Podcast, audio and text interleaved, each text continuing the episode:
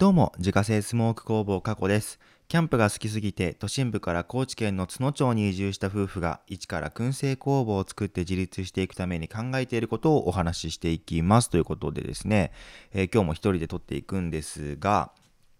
今日の、えー、テーマはですね、盲目的にルールは守る必要はないということでお話をしていきたいと思います。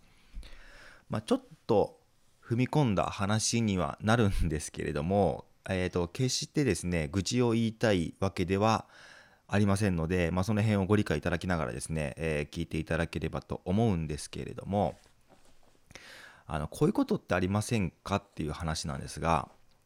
納得はできないけどこれがルールだからしょうがないっていう理由で諦めてしまうことってありません？絶対あのこれまで生きてきた中でそういう場面ってあったと思うんですよ。それはどう考えたっておかしいって思ったとしても、まあ、これがルールですって言われたらもう従わざるを得ない。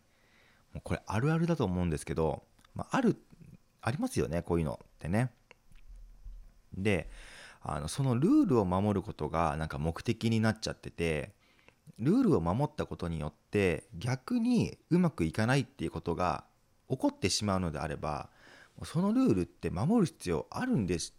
あるんでしたっけっていう、まあ、そういうお話をですね今日はしていきたいなと思います。まあ具体的には地域おこし協力隊のお話になるんですけれども自分は今任期3年目協力隊の任期3年目で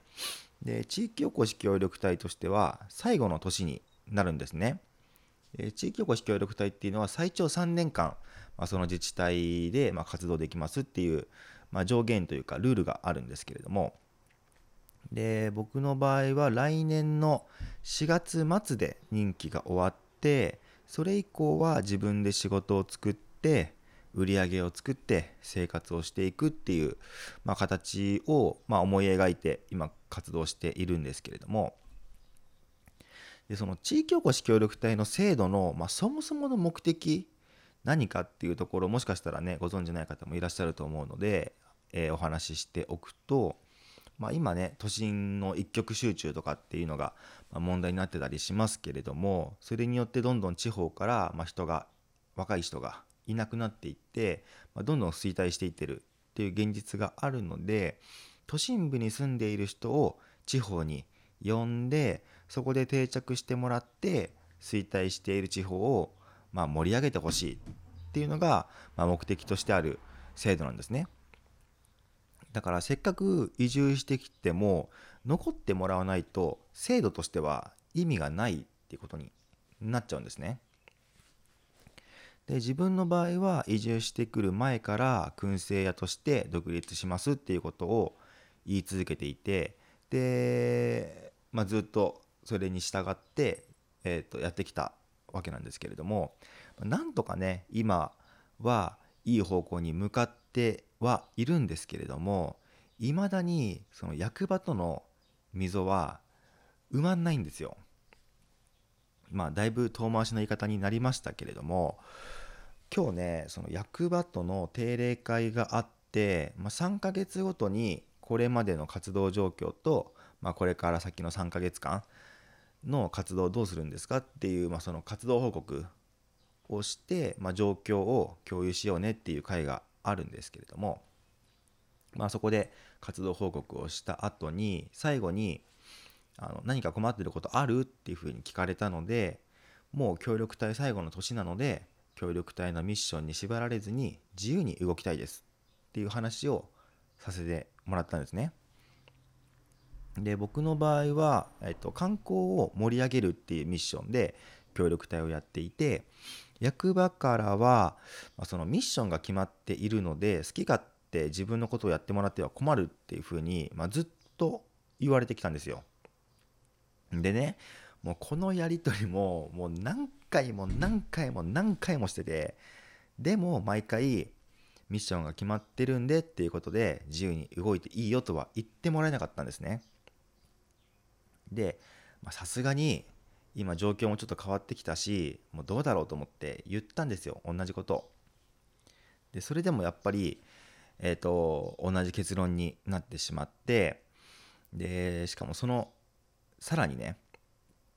自由に動きたかったらもう早めの卒業をするっていうことも考えられるよねみたいなことを言われてしまってもうさてどうしたものかっていう感じなんですよ。要はその地域おこし協力隊の3年間の間に任期後のね生活していけるだけの基盤を作ってねって言われているのに生活基盤を作るための活動をしたかったら卒業してねって言われてるんですこれ。わかります？どう考えたっておかしいっていうのはもう誰が見ても、まあ、明らかだとは思うんですけれども、まあ、ここでねしょうがない、まあ、それがルールだからって言って役場に従って行動して結果的に定住できませんでしたってなったらもう全く意味がないと思うんですね。まあ、僕の場合はねあの結構こう反骨心の塊というかもう問題児なので最初からルールを守るつもりはなかったので、まあ、役場にダメですって言われたところで、まあ、勝手に動いてね自分の生活基盤を作るために動き回ってるんですけれどもまあねいくら協力隊がこの町に残りたいですで今こういう活動をしてていい感じになってるのでもうちょっとなんとかなりませんかってねやる気が意思があったところでまあ、役場がこれではねせっかく盛り上がろうとしているものももう盛り上がらないよねってやっぱ思っちゃうんですよね。